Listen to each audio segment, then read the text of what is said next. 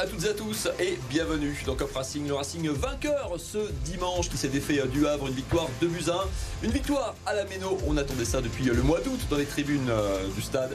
On va parler évidemment de cette rencontre qui met fin à la mauvaise série des Strasbourgeois. On en parle ce soir avec Mounir Marzouk. Salut Mounir Bonsoir. En pleine forme Ça va, très bien, tout va Impeccable. Lendemain de victoire, tout va bien. Et on est venu avec euh, le Père Noël, Geoffrey Watson-Nogal. Salut Geoffrey. Salut Mathieu. Tout va bien? Ça va très bien. Après une victoire, ça ne peut qu'aller. Ça ne peut qu'aller. Tu es venu avec euh, ton bébé 50 matchs de légende, 50 euh, joueurs de légende du Racing Club de Strasbourg à mettre sous le sapin. Tu nous parleras de ce livre euh, qui vient tout frais, qui vient de sortir et que tu nous proposes en plus de gagner ce soir sur le plateau euh, de Cop Racing. On verra ça tout à l'heure, juste avant la pub. On va revenir sur cette rencontre dans cette émission, cette victoire contre le Havre.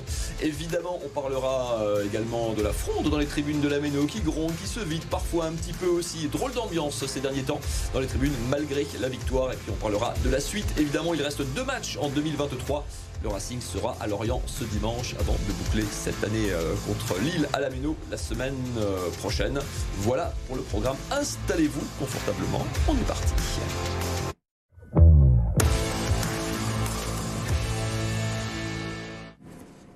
Une dernière action, un dernier euh, corner pour le Racing et Abakar Silla qui surgit au bout du bout du temps additionnel. Regardez ces images de joie des joueurs strasbourgeois. Elle met fin à une série surtout de 8 matchs sans victoire du côté euh, du Racing. Une victoire que le public de la Méno attendait depuis euh, le mois d'août. Enfin donc des sourires à la fin d'un match sur la pelouse de la Méno. Mounir, ce sont toujours déjà petite prise de température avec l'un avec l'autre. Cette victoire, Monir, méritée, heureuse, comment tu la qualifies? Euh, Je la qualifie de pragmatique. Pragmatique. pragmatique, je dirais. Geoffrey? Euh, Patrick Vieira l'a qualifié de miraculeuse. Et euh, un but marqué à la 97e minute est forcément un miracle, mais elle est surtout très belle parce que on a vécu des émotions. Et ça faisait longtemps et ça fait plaisir de vivre des émotions dans un stade de foot. Justement, Mounir, toi qui as beaucoup joué, beaucoup entraîné dans la vie d'un groupe, ce genre de, victoire, pas toujours forcément complètement mérité, pas forcément toujours après les matchs les plus aboutis, celle qu'on arrache comme ça au, bout du bout de la fin d'un match, c'est euh, important dans la, dans la vie d'un groupe? C'est important à plusieurs titres. De, de un, ben, d'un point de vue comptable, mais c'est surtout d'un point de vue psychologique. Je pense que l'équipe en avait besoin. Abakar Silla, tout autant. Je pense que ça va lui faire un, bien fou parce qu'il a quand même le poids de son transfert sur, On parlera euh, effectivement du, ses épaules. buteur du soir. Donc euh, non, non, très, très, très, très bonne, très, très bonne chose pour le Racing qui est aujourd'hui le dixième. Dixième. Ouais, un œil au classement. C'est très euh, intéressant ce que tu dis sur la dimension psy. Et vous avez, on a tous vu les images, elles ont fait vraiment plaisir à voir, la joie sur le but de Silla, où les remplaçants, ils ont couru 50 mètres pour sauter, une grappe de joueurs, Vieira qui était comme un dingue on sent qu'il y avait une pression autour de ce groupe et ça a pété, ça a fait du bien à tout le monde vraiment ce, ce but et cette victoire. Une grande bouffée euh, d'oxygène pour le Racing et puis euh, traduction, euh, tu le disais Mounir, au, classement. Regardez le classement de cette Ligue 1. Ça commence à se décanter. Hein. C'était très serré pendant, pendant assez longtemps avec des positions un peu particulières. Le Racing qui remonte grâce à cette victoire à la dixième place à équidistance, 6 hein. points d'avance sur Clermont le premier relégable et puis à 6 points de la sixième place vraiment euh, du coup euh, une espèce de, ventre un petit peu mou mais où ça peut on sent que ça peut quand même assez vite euh, assez vite basculer. Un mot Geoffrey sur le buteur du soir. On a commencé à parler d'Abakar Silla qui a un drôle de parcours, hein, qui est un peu le symbole du nouveau Racing, plus, joueur le plus cher euh, de recrutement le plus cher de l'histoire du club, une vingtaine de millions d'euros, qui commence la saison, qui est en difficulté, qui sort du groupe, qui est en manque de confiance, qui revient à la faveur de la blessure de Niamsi et qui est le, qui est le héros du soir. C'est, euh, ça fait beaucoup de, beaucoup de pression, beaucoup de symboles pour ce joueur. Il était presque en larmes quand il a marqué le but. Il y avait une pression autour de ce joueur et quand on en parle, et dans ta présentation, t'en parlais avant, Abakar Silla, virgule, le joueur le plus cher de l'histoire du Racing, virgule. On peut pas juste l'appeler Abakar Silla. Il a une pression sur lui, il a 20 ans, et son match d'hier est pas parfait, il a 2-3 erreurs, euh, deux 2-3 relances un peu bizarres, mais globalement, je trouve que c'est quand même de mieux en mieux, et quand il a le ballon, il y a des relances qui font vraiment plaisir à voir. C'est vers l'avant. Il tente des choses et il tente de mettre un peu de magie dans la relance, essayer de casser un peu des lignes. Et ça, c'est intéressant.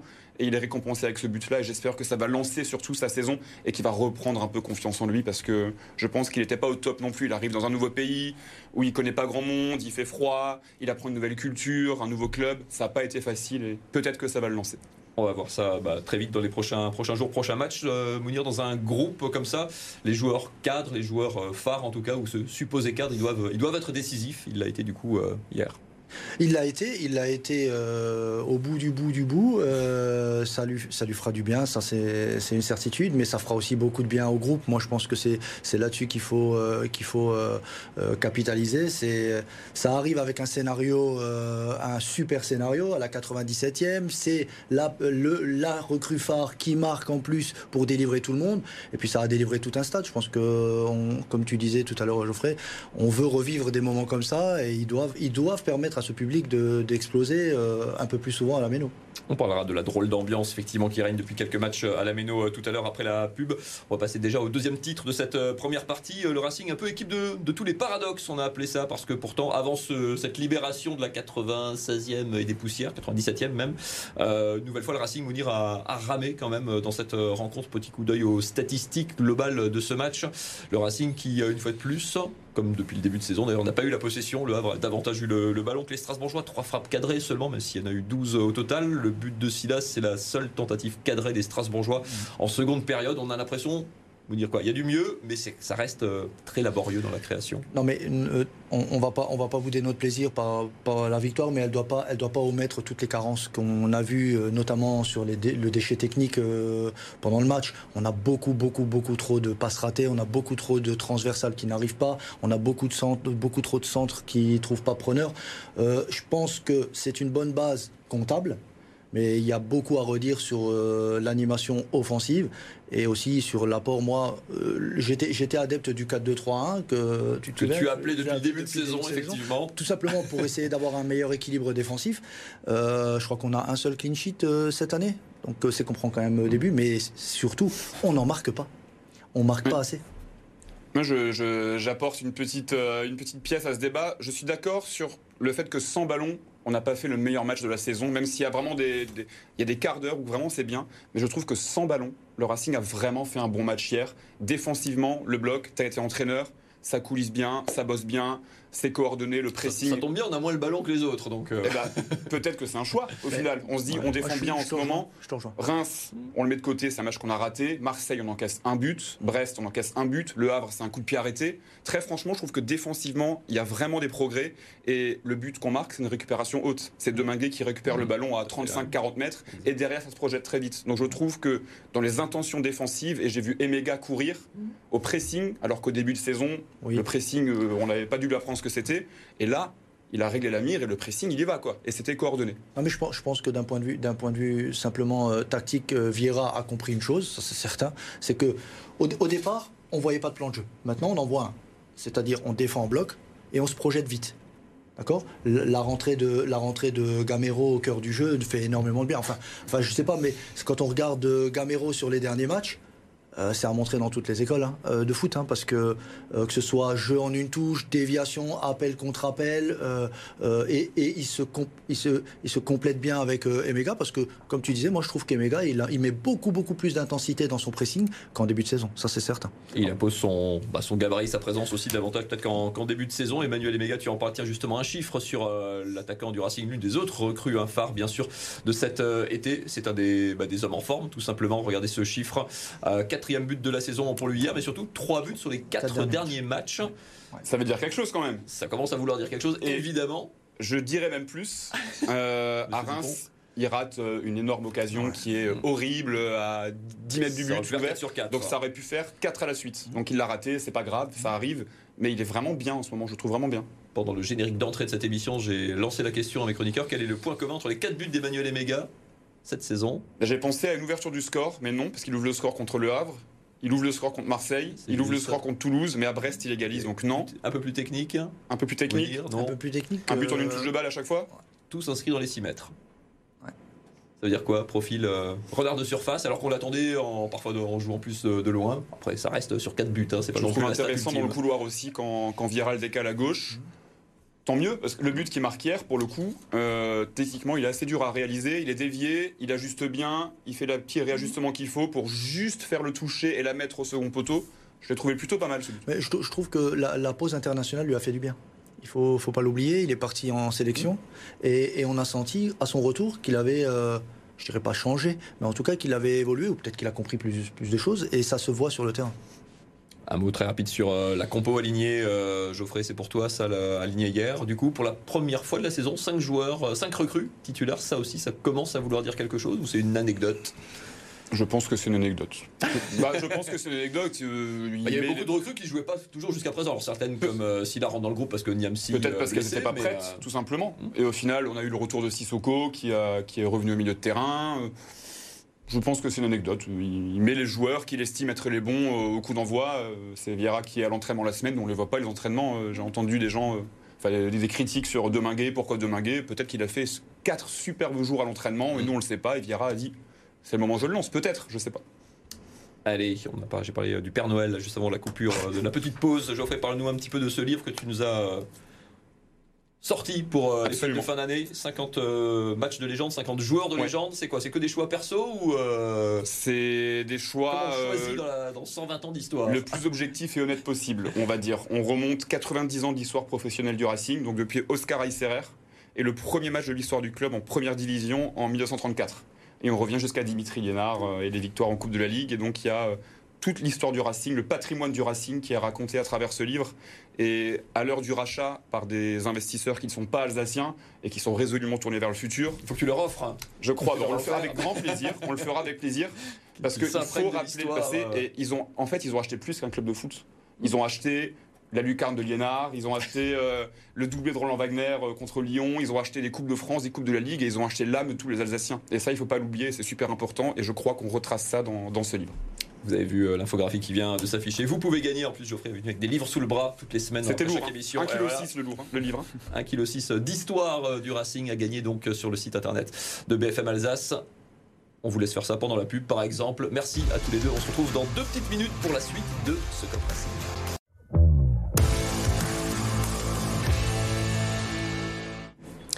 Cop Racing, la deuxième mi-temps de cette rencontre. On continue de parler du match euh, du Havre, la victoire du Racing d'hier après-midi. On va se projeter aussi sur la suite, les deux matchs qu'il reste en 2023.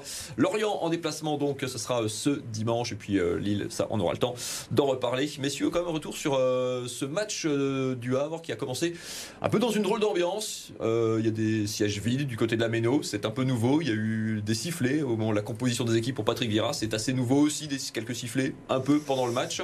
Et puis ces actions. qui se sont fait siffler quand même. euh, C'est pas faux, pas toujours à la compo des équipes quand même. Peut-être pas.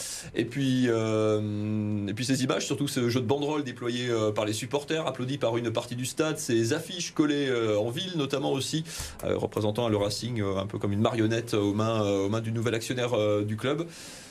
Mounir, qu'est-ce que, comment tu ressens toi un petit peu ce, ce changement d'ambiance à la Méno? Joël Corminboeuf, le- l'ancien gardien du Racing qui était là avec différents trucs, on est ému sur les réseaux sociaux en disant mais où est passée l'ambiance de Strasbourg? Oui, oui, c'est vrai que c'est vrai que nous on, aime voir euh, notre Racing euh, supporté euh, par tous- les supporters et toute une région, être accompagné, vivre pleinement les matchs. C'est vrai que quand on va au Racing ces derniers temps, on ressent un peu moins ça, comme s'il y a un début de désamour. Mais après il faut il, faut, relativiser les choses. On en parlait tout à l'heure en préambule. Le Racing est dixième. Alors ok, c'est pas beau, c'est vrai. Faut, on va pas se le cacher, c'est pas extraordinaire. Ils sont le, club a été racheté. euh, ils sont sur une nouvelle philosophie, un nouveau projet. Euh, il faut laisser le temps au temps, je pense. Euh, je te le disais tout à l'heure, c'est-à-dire si, maintenant on inversait la chose en disant bon, Marc Keller ne vend pas le club. Euh, avec les mêmes résultats, on aurait reproché à Marc Keller de, enfin, je pense, hein, on aurait avoir reproché de ne pas avoir avoir fait quelque ambitieux. chose, de pas- de- devoir manquer d'ambition. Donc, je pense qu'il faut. euh, je, je, je, je défends pas euh, Blouco, loin de là, parce que je pense qu'ils sont dans une certaine logique. Mais aujourd'hui, il faut laisser du temps au temps. Il faut que la mayonnaise prenne. Et puis voilà, le constat qu'on peut faire aujourd'hui, c'est que le Racing d'un point de vue comptable, est dixième, qu'il intègre énormément de jeunes. Euh, c'est- une philosophie qu'il faut accepter, qu'il faut laisser euh, tout doucement, euh, en tout cas, transpirer pour pouvoir voir peut-être et récolter un jour les fruits, les fruits de, ce que le Racing a engagé cet été. Au final, j'ai l'impression qu'on oublie tout ça. Le- sur le but de Bakar Silla, il n'y avait plus de Blouco, il n'y avait plus de Marc Keller, il n'y avait plus rien. Il y avait 25 J'aurais 000 été très personnes. curieux, je suis très heureux que le Racing ait marqué à ce moment-là. J'aurais été très curieux de voir la réaction du stade si on était resté à un partout. Quoi. Ça sentait quand même la bronca. On ne le euh, saura jamais. on le Mais saura euh, jamais. voilà, il y avait 25 000 personnes à l'unisson qui ont célébré un but du Racing ensemble. On avait oublié tout ça et c'était bien. Mais ça prouve qu'on attend que ça. Évidemment qu'on attend ça. On veut des émotions. On Dans veut le stade juste de des foot, émotions. on en a eu des émotions. Exactement, exactement. Laisser du temps au temps. Oui, je pense. Pas. Je pense. il lui laissait du temps au temps et il y, a eu plein d'épisodes dans l'histoire. Et bon, j'ai écrit le livre, donc je suis assez frais dans la mémoire sur les épisodes un peu tumultueux. tumultueux entre le club et les supporters. Il y en a eu beaucoup dans les années 80, dans les années 50, dans les années 70. Le Racing descend en Ligue 2 en 76 et gagne le championnat en 79. Donc des amours, euh, l'anecdote, euh, Mathieu, j'ai 30 secondes. Euh, il y a un Strasbourg-Bordeaux au mois de juin à la Méno. C'est le champ du Cygne, 1600 personnes à la Méno en D1. La pire affluence de l'histoire, c'est dans le livre. Euh, bronca, les joueurs se font insulter. Dès qu'ils ont le ballon euh, en alsacien, vous y avez imaginé les Oldie Schwede et tout ça, et j'en passe, et des meilleurs. Et les joueurs se sont fait insulter tout le match et ils ont fini champion trois ans après. Parce que ces joueurs-là, c'est Deutschmann, c'est Tanter, c'est Wagner, c'est Gemrich. Hein. Mm. Trois ans après, ils gagnent la Ligue 1. Comme quoi. Je ne sais pas si on gagnera la Ligue 1 en 2026, hein, je dis pas ça. Mais touche, euh, touche du bois. ça serait bien, ça serait chouette.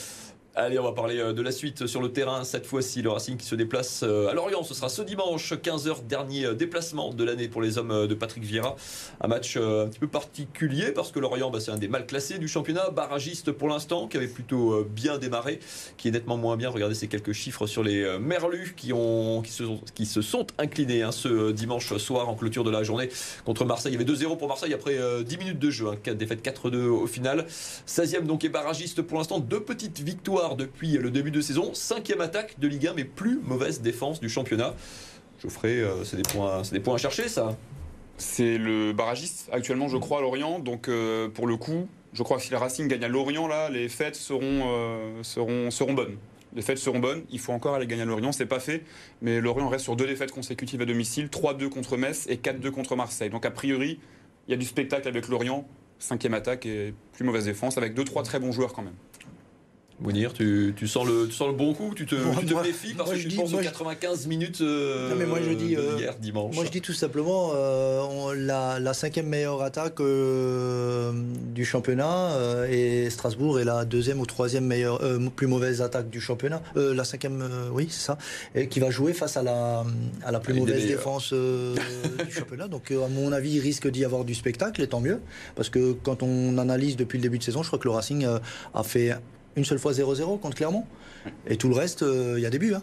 Donc euh, soit on en encaisse, soit on en marque. On souhaite qu'à Lorient on en marque plus qu'eux pour euh, passer l'hiver au chaud. Je, crois qu'un bon 1-0 serait bien quand même. Je pense que Patrick Vieira signerait bien pour une clean sheet et pas un 4-2 ou un... Bon, on prend 3 points. On prend 3 points. Mais pour rassurer tout le monde, ça serait bien. Qu'est-ce que tu as envie de voir, Geoffrey, sur le terrain euh, ce dimanche? Tu gardes un peu les mêmes ou euh, tu es tenté de, changer un petit peu? On a vu, comme dit, beaucoup de recrues, l'expérience de Minguet euh, sur le côté. J'essaie de réfléchir à la place de Patrick Vieira. tu as été entraîneur. Il y a une équipe qui fait un match, une très bonne première mi-temps. La deuxième, je la mets un peu de côté.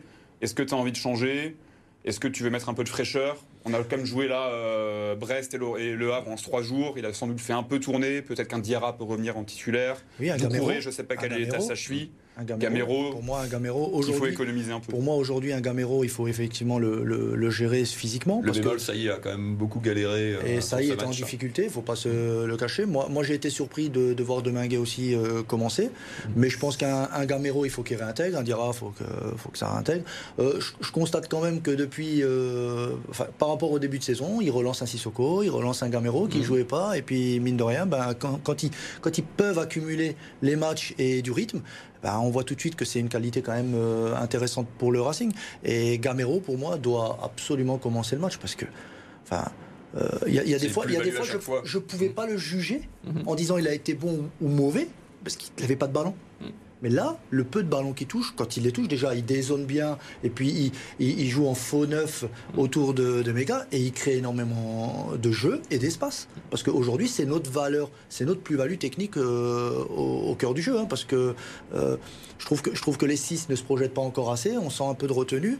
Euh, Doucouré est très bon, euh, blessé. Euh, Sissoko, c'est pas forcément son profil. Euh, Diarra, il, il, a un peu plus ce profil-là. Mais il nous faut absolument trouver un, un, un relayeur, un, joueur box-to-box qu'on n'a pas encore aujourd'hui. Jean-Pierre Bellegarde par exemple. Vrai. Le, sachant qu'on aura le même problème de gestion de l'effectif, puisque euh, donc dimanche, Lorient. Et mercredi soir, 21h. Hein, euh, prévoyez de vous coucher ou dormir, bien dormir la veille. Euh, mercredi soir, Lille. Donc pareil, de nouveau, trois jours seulement, je ferai pour, pour enchaîner. Donc ça veut dire que le, le petit turnover qu'on a fatalement eu là un petit peu. On sait qu'El Camero peut pas enchaîner deux fois 90 minutes en, Pourquoi pas trois matchs. Il a dit qu'il était frais et dispo. Après, est-ce que son corps euh, dit la même chose? Je ne sais pas. Mais euh, Après, je pense. je Excuse-moi, je, je pense, je pense que Vieira, en fait, il, il- il pense aussi à maintenir tout le monde concerné. Je pense qu'il en a besoin. C'est-à-dire qu'il doit se dire, il faut quand même que je fasse des rotations pour que tout le monde reste impliqué euh, jusqu'à jusqu'à la trêve. Moi, je pense que en tant qu'entraîneur, c'est aussi comme ça que je raisonnerai. Et je pense qu'ils n'ont pas démérité. Tu disais de Minguet. Je pense qu'à l'entraînement, il doit montrer aussi de c'est du micro-détail, mais je suis d'accord, c'est du management. De Minguet, il avait pu jouer depuis le Parc des Princes. Oui. Fin octobre, ça fait quand même un mois et demi qu'il n'avait pas joué. Il fallait peut-être lui redonner un petit peu confiance contre Le Havre à domicile. C'était peut-être le moment de donner du temps de jeu à Deminguet, une petite heure par-ci par-là, pour pas le perdre. S'il joue pas, peut-être qu'on peut perdre le joueur. Et donc, je suis d'accord avec toi, concerner tout le monde et donner du temps de jeu au plus de joueurs possible. C'est valable pour Sissoko aussi, plutôt, Sissoko. plutôt intéressant d'ailleurs, mais comme Moi, je- qui avait relativement peu joué ces, ces Moi, je pense, temps. que, je pense que c'est un joueur, qui- c'est un joueur en fait qui apporte une, une dimension athlétique que- qu'on n'avait pas forcément. Euh, euh, Doucouré, il est dans un autre registre euh, avec aussi pas mal de jeux longs, qui se projette, qui a cette capacité à se projeter, mais on sentait qu'il qu'il jouait avec le frein. Je parle pour la projection. hein. Euh, et je- Sissoko peut libérer un, un Doucouré pour qu'il puisse. euh, Parce qu'il est fort, Doucouré. je suis d'accord. fort. hein. On verra Très surtout s'il est J'ai une, de- image- euh, une action de lui en tête, c'est à Brest. Très vite. Le match à Brest, où il récupère entre les deux défenseurs centraux et il remonte 50 mètres tout seul pour faire une passe transversale de 50 mètres. Ça, c'est Doucouré. On verra s'il est rétabli euh, d'ici là pour euh, ce déplacement à Lorient. Ce sera donc dimanche à 15h. Petite euh, pause euh, multisport dans ce Cup Racing. On va parler basket, notamment avec la défaite de la SIG du côté de Gravine. Petit retour en images sur cette rencontre. Regardez. Le début de match était presque parfait, la suite beaucoup moins. Alors qu'elle restait sur une série prometteuse, la SIG a complètement raté son déplacement chez le relégable Gravelines Dunkerque. En tête de 8 points dans le premier quart-temps, grâce notamment à un Quinton Hooker en forme, les Strasbourgeois ont vu la maladresse les faire sombrer. 67-56, score final, la huitième défaite de la saison pour la SIG, qui quitte le top 8. Réaction attendue demain soir en Ligue des Champions face à Ostende, un adversaire largement à la portée des hommes de Cancellieri. Scénario inverse pour le volet Mulhouse-Alsace, très mal embarqué face à Pays d'Aix-Venelle, mené 2-7 à 0. Les Orinoises ont renversé la situation. Emmené par Christelle Nana, le VMA remporte la troisième reprise et sauve une balle de match dans la quatrième. C'est finalement au tie-break et au mental que tout se joue. Mulhouse prend directement les devants et ne les lâchera pas. Victoire à l'arraché 15-11 avant d'aller affronter Nantes, le leader du championnat ce samedi. Première défaite de la saison à l'extérieur pour Célestat. Sur le terrain d'un concurrent direct, Frontignan quatrième, les deux équipes font jeu égal à l'entame du match. Les Alsaciens passent devant juste avant la pause. 14-13, un court avantage qui ne se creusera pas. La faute aux nombreuses parades du gardien Hérolté. Pire encore, ce sont même les locaux qui finissent par passer devant et s'imposent 33 à 31. Deuxième revers consécutif pour Célestat qui voit son adversaire revenir à un point de la troisième place. Voilà pour ce rapide tour d'horizon de l'actualité euh, alsacienne. Il nous reste euh, 40 secondes. Le moment de vous rappeler une dernière fois, bim, Geoffrey Wolzenlegel, légende, les 50 matchs, les 50 joueurs euh, qui comptent dans l'histoire euh, du Racing à mettre sous le sapin, à gagner sur le site aussi euh, de BFM Alsace. Merci Geoffrey d'être venu euh, nous présenter euh, Avec grand dire, plaisir. ce pavé. C'est euh, pas péjoratif du tout. C'est un pavé, on peut le 1,6 kg 320 pages, 1,6 kg. d'histoire euh, du Racing. Mounir, merci beaucoup d'avoir été euh, avec nous. Merci à vous. Tu reviens quand tu veux. Tu connais la maison. Ouais, je commence à connaître. ouais. connaît le chemin. On aura l'occasion évidemment d'en reparler. On sera ensemble encore lundi prochain, bien sûr, après le match contre Lorient, dimanche 15h pour suivre les ciels et blancs. Et puis le dernier match de l'année à la Méno, ce sera la réception de Lille mercredi soir, le 20 décembre, sur les coups de 21h. Merci à tous les deux d'avoir été avec nous ce soir. Excellente soirée à toutes et à tous. Salut.